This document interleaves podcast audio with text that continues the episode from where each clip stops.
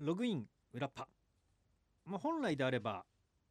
先ほどまで、えー、夜パの放送があってその後にこの裏パが配信されてっていうスケジュールにはなるんですけれども12月24日土曜日は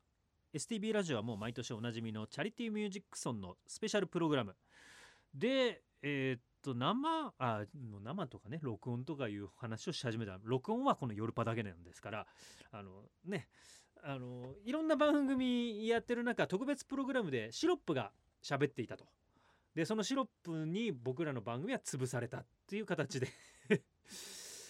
まあまあ何年か前はね僕がやらせてもらってでそういう時は他の番組のあの通常放送のところを僕らがチャリティーミュージックソンでやってたのでそれは全然まあしょうがないんですけれどもね。まあね昔は24時間放送っていうのを誰か一人のパーソナリティがっていう時代もあったので多分僕が入社してからもまだありましたね。最後誰だろう。美濃屋さん24時間とかやってましたよね。それぐらいかな。のりおさんは24じゃなかったかもしんない。もしかしたら夜の例えば「オールナイトニッポン」の時間はそっちに任せてとかをやってたかもしんない。で僕がやった時もそういうパターンなんですよ。夜中の1時ぐらいまではやって「オールナイトニッ」五郎さんやった？じゃあ50時間56分生放送あ56時間56分？だっけ？あれはチャリティーじゃない。STB ラジオの開局50周年。だから50時間56分生放送だったからチャリティーじゃない時やりましたね。12月の頭。3日とか4日とかなんだったんじゃないかな、まあ、細かいのは忘れましたけども。あれはねチャリティーじゃない時にやりましたね。まあその話を今パッとするなら僕だって姉様と道内 JR 特急に乗ってなんか何でしたっけ？50時間56分が日本一長い生放送記録みたいなのにチャレンジするとかいうなんかねテーマだったと思うんですよ。だからそれに合わせて僕らは北海道にある日本一の〇〇を探しに行く旅っていうのをやって一番最初は日本一売れる駅弁であの森町のいかめし行ったんじゃないかな。で始発の電車に特急に乗って行くんですけど姉様が寝坊するっていう びっくりしましたよ。僕がもう会社来て札幌始発だから7時ジャストぐらいの函館行きの 特急なんですけど6時半ぐらいにまあ会社出たら間に合いますねってで会社からね JR 札幌駅だから。じゃあ6時、まあ、15分とか20分に待ち合わせしましょうかみたいなことを言って。でしかもなんかもう結構金曜とか土曜だったからあのあじゃ開局あ開局記念日に合わせたんじゃない？だからえっ、ー、とあこれそっか。来週の放送大晦日の放送で読むんですけど12月15日が開局記念日だっていう話をしたから多分そこだわ12月15日とかでまあなんかとりあえず朝一のもう特急の指定席は売り切れてたんですよ事前に。でちょっと早めに行って自由席の席座席を取らなきゃいけないっていうのに姉様来なくて でで何回も電話しても出なくてもうしょうがないから僕機材背負って一人で行く準備したんですよ。でそしたら電話私からした？違うだから僕が何回も電話して出な違う出なくてで僕のところに折り返しが来たんですよ。で僕はもう一人で行く準備を 中継機材とか背負って全部準備してじゃあ一人で札幌駅に行こうと思ったら今起きましたっていう 電話が来てでもちょっと間に合わないんでもう札幌駅待ち合わせにしましょうって言って直で札幌駅に行ってえで自由席はさそんなもう2人並びとか空いてなかったから行きから違うとこに。だって行って割とすぐに中継あんのに席違うとこに座って打ち合わせも何にもできないまま。現地に行ってで現地でもうほんと行ってすぐ向こうの人とも打ち合わせしなきゃいけないのにほぼ時間なくてで行ってすぐやったからいきなり五郎さんにめっちゃダメ出しされるっていう中継中に。僕はそこで五郎さんの洗礼を受けたっていう。言いたいことはあったよ。それは。だって打ち合わせも何にもできなかったんだもんっていうこともあったけれども。あとねその時はねまだ多分中継機材が今よりももうちょっとあの進歩していなくてえっとタイムラグがあるんですよね。五郎さんが喋った多分2秒とはま言わないまでも1.5秒ぐらい僕のところに声が聞こえてくるのが遅いっていう中継機材だったんですよ。遠くだと。あの札幌市内とかだとほぼタイムラグがない中継システム組めるんですけどそれができなくて。であの五郎さんのポンポンと喋るペースにそれで合わせていくとかねが難しくてうまく噛み合わなかったのもあってねっていう。そうそう。だから50時間56分はチャリティーじゃないっていう証明。でまあまあもチャリティーの話に戻しますと、えーチャリティーミュージックソンをシロップの2人がやって。なんかねいろいろ僕らの番組が多分生放送構成の番組だったら生放送をやっているところにシロップの2人が来ましたよっつって一緒になんかワイワイやる。しかもあの僕はシロップと同じ1982年生まれなので同学年。だから多分そういうのをねやると思うんですけれども。まあまあいやだからといってあの特別編成になった時に潰れた番組が全部録音だって言ってるわけじゃないですからね。僕らの番組が録音だったっていうだけたまたま。他の番組はそうじゃないけれどもっていうだけですからね。しかもなんか今回なんか結構夜は、えーまあ、下ネタっていうとちょっと下世話な感じになりますけれどもちゃんとテーマに沿ったそういう性の話とかをする時間とかねいろいろテーマ性を持ってるので、まあ、もちろん今リアルタイムで聞いていながらラジオを聞いていながらこのポッドキャストの配信待っててくれたっていう人もいると思うんですけど、まあ、そうじゃない方もねタイムフリーで 1, 週間聞けますので多分そのなんか区切りってあるじゃないですか。えーっとねラジコのタイムフリーって1回最初に再生してから24時間以内だったらまた途中から再生とかできますよとか、えー繰り返し何度も聞けますよとただ最初の再生から24時間過ぎちゃうともうできませんっていうシステムなんですよ。だからチャリティーを例えばぶっ通しで一つのプログラムになってたとしたら最初に聞いたらそのぶっ通しをドワーッと24時間以内に聞かなきゃいけないんだけれども多分ね2時間とか3時間で枠切りをしてるんですよ。番組表上そうするとその2時間とか3時間だけを24時間以内に聞いて次の日に残りの2時間から3時間聞くとかバラバラで聞けると思いますのでね。あの細かい枠組みは実際番組表見てみないと分かんないですけども多分そうなってると思うので、え聞きたいところだけでもねぜひ聞いて、え募金とかはねあのいろいろ全道の愛の募金のところで、えー、と一年中やってますから協力いただける方はぜひしていただいて。で僕らの番組は1週お休みからの31日の土曜日が最後の放送ということになります。なので31日の放送はもう僕は12月23日に撮っています。だからこの1週間とっても面白いことが起こったとしても放送には反映できないっていうのが残念ですね。で1個あり得るのがとっても笑えないとかすっごくあの不謹慎になってしまうことが起きてそれを「紅白歌合戦」のコーナーでネタとしてゲラゲラ笑いながら読んでた場合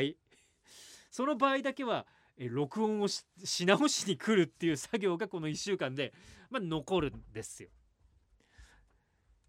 いや僕らなんかありましたっけ？今までアタヤンは録音でやっててでまあ夜パしばらく生放送でやってたので生放送の時はないんですけれども録音でやってる時ってやっぱりタイムラグがあるのでその間になんかうわーっていうことがあって以前ねあこれはあのちゃんとえっと多分録音っていうことを明かしてやってるやつだからいいと思うんですけども僕の先輩である岡崎和久アナウンサーがアタックヤングをやってる時に、えー夏休みを取ると。なので、え1週分録音にしますと。でな夏休みに入る前に撮っていって夏休み期間中に流れてるっていう回が1回あったんですよ。でその時に何岡崎さんはすごく運が悪かったのがあの人めちゃくちゃ健康志向であの健康食品をたくさん取ったり体にいいって思われる食べ物はすぐに食いついたりするんですけれども当時あのあれが流行ったんですよ。納豆ダイエットっていうのが。2005年とかなんじゃないかな？6年とか。でその録音の中であのリスナーからのメールを読んで、えー最近なんかあんまり痩せないんですみたいなような時に岡崎さんが「いやまあでもねあのそういうのは一日にしてならないから俺も納豆ダイエットをやって頑張ってるから一緒に頑張ろうよ」みたいな熱いメッセージを送ったんですよ。でも録音を取って夏休みに入って放送になるまでの間にあのあるある大辞典があの納豆ダイエット嘘だったっていうのがドカーンと なった時で。でももう岡崎さん休みに入っちゃってるから撮り直せないんだよね。録音し直せないからもうそれ流すしかない。で流したところあまりにももうニュースになったじゃないですか。あるある大辞典がもう捏造をしていたっていうのが。でそれをね知っててあのラジオも聞いたリスナーさんが STB のなんか視聴者センターなのか STB ラジオに「え岡崎さんはあの納豆ダイエットが嘘だったっていうニュース知らないんですか?」っていう問い合わせ あの苦情っていうか心配みたいな「え知らなくてまだやってるんですか?」っていうのが来ちゃったっていうことがあったっていうのが僕が、うん、自分に関係なくというかね自分が入社してからもうやむを得ないっていうのはそれぐらいかな取り直し。そういう意味での取り直しね。僕の失言とかあの間違えたことを言って取り直したことは何回かあるんですけれども。あどこかは言わないけれども今度の31日の放送も1箇所だけ取り直してます。これどこかはちょっと言わないですけどもね。聞いたらわかる。すっごいよく聞いたら。編集してんなここみたいな。多分わかんないです。姉様のもう今までの技術もありますし。超耳がいい人とかだったらもしかしたらわかるかもしれないっていうぐらい。まあ興味がある方12月31日の放送何回も聞き直していただいて。それは僕単純に僕のミスですね。全部収録終わった後に「おーやばいそういえばこれこのまんま言っちゃったけれども本当はこうだった」ってのをあのよく気づいたなっていうぐらいの話なんですけれども。まあまあそんなぐらいかな。でもまあこうやってね言ってるけどもしかしたら大幅な取り直しがまあないことを願いますよ。はい、じゃあちょっと12月24日の放送はないですけれども、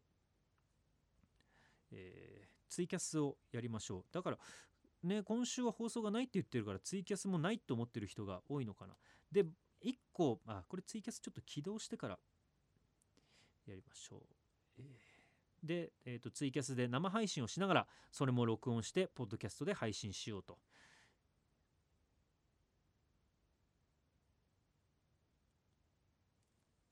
いきます。コメントもツイキャスでは書けるので、ぜひ今後、金曜日とかにね、あ金曜日に昼過ぎ、昼前か、11時過ぎぐらいにツイキャスちょこちょこやってますので、でそっちは、えー、ツイッターでそのツイキャス宛てに返信をしてくれると生で僕がそれを読んで質問に答えたりできます。新年一発目の収録が1月の4566日になります。だから6日でももうみんな仕事始まってるね。僕らも始まってますけど今年はもうほんとカレンダーが最悪だからさ。よし、えーツイキャス始めましたが。1分の1あやっぱり今日全然明日が放送ないって言ってるからみんな気づかないんすね。つか気づかないっつうかツイキャスもやらんと思ってんのね。あとは何？みんなクリスマスに向けて準備がお忙しい感じですか？STB ラジオのスタジオから、えー STB アナウンサーの藤井幸太郎がツイキャスをしております。え通知オンにしているのは08金銭か。ポルティ275はおお偶然と。あ今ななんかツイッターを開いててくれたのかな。そしたら、えツイキャス始めましたっていう僕らのあのヨルパのツイッターのツイートが言ったんですね、えーここで一つお知らせがあります。僕らいつもこのツイキャスをあの配信しているスマホっていうのがあるんですけれどもこのスマホって STB ラジオのいろんな番組の共用なんですよ。でさっきまではまあある番組が使っていたようである番組が充電をしておりません。ですので今このツイキャスをしている時に残りの電池が3%です。3%で果たして何分できるのか切れるまで行きましょうっていう感じで。なおですよ今ツイキャス始めて2分10秒経ちましけれどもこの番組をですがツイキャス始めた瞬間6%あったのが3%あもう2%になりました。これはただ単に充電不足なのではなくもう電池がやばいんじゃないかっていう気がします。北斗充電器なしですか？そうなの充電器ないのよ。で今スタジオの中で喋ってるのであんまりあのそういうのに使える電源っていうのもねこの今いるスタジオがないのでもう本当にある分しかあやっべえもう1%になってるって。うわーこれすぐ終わりますね本当に。っていうか